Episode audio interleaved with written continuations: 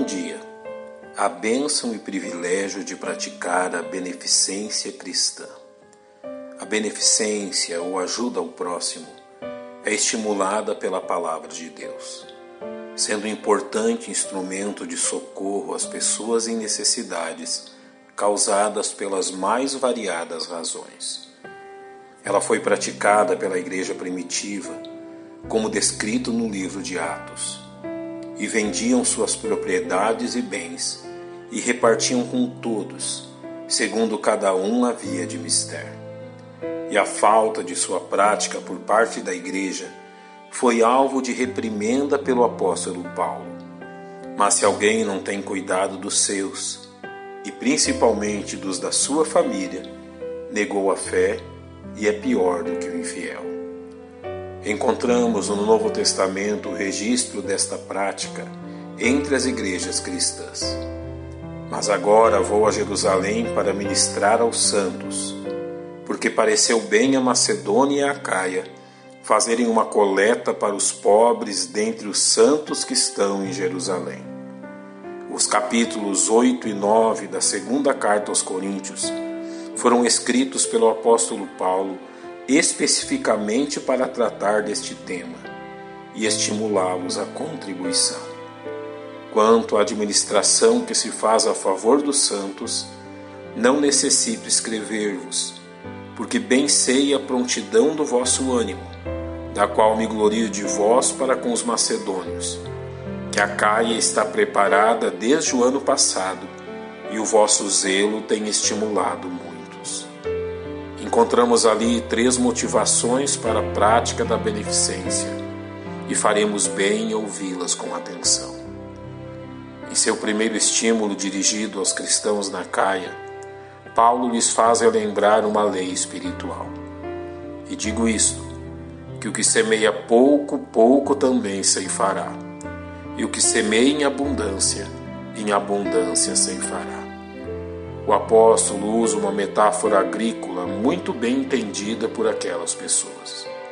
A abundância de sementes cultivadas gera uma abundância ainda maior de frutos colhidos.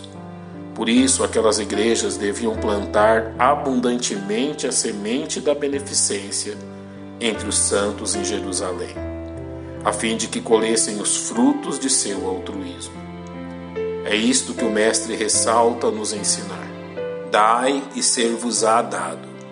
Boa medida, recalcada, sacudida e transbordando, vos deitarão no vosso regaço, porque com a mesma medida com que medirdes, também vos medirão de novo. O segundo estímulo, a prática da beneficência, apresentada por Paulo às igrejas na Caia, é que temos da parte do Senhor a promessa de sua bênção, quando nos dispomos a socorrer aqueles que se encontram em necessidade.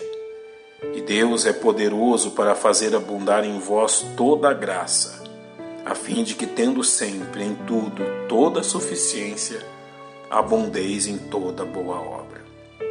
Tal promessa foi a razão do envolvimento dos cristãos macedônios neste ato de beneficência, mesmo que enfrentassem uma situação semelhante aos santos em Jerusalém.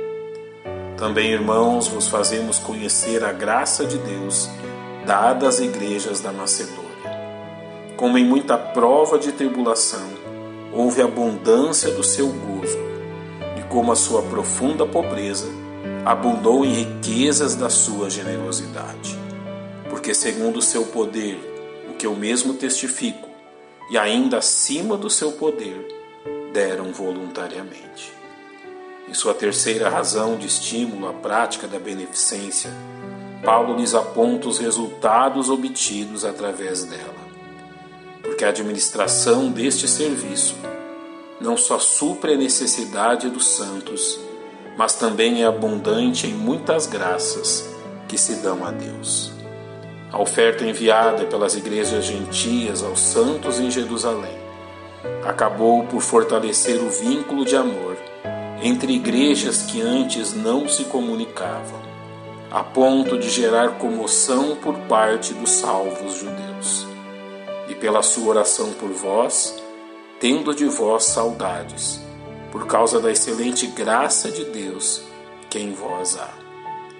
Paulo encerra este maravilhoso relato, apontando a razão pela qual a beneficência deve ser praticada pelos salvos. Graças a Deus, pois, pelo seu dom inefável. É o presente indescritível de Deus a nós, Jesus Cristo, a razão da prática desta valorosa graça. Pai, nós te louvamos pelo privilégio de amarmos uns aos outros através da prática da beneficência. E rogamos as tuas bênçãos sobre aqueles que estão em necessidades. Em nome de Jesus oramos. Amém. Um bom dia e que Deus lhe abençoe.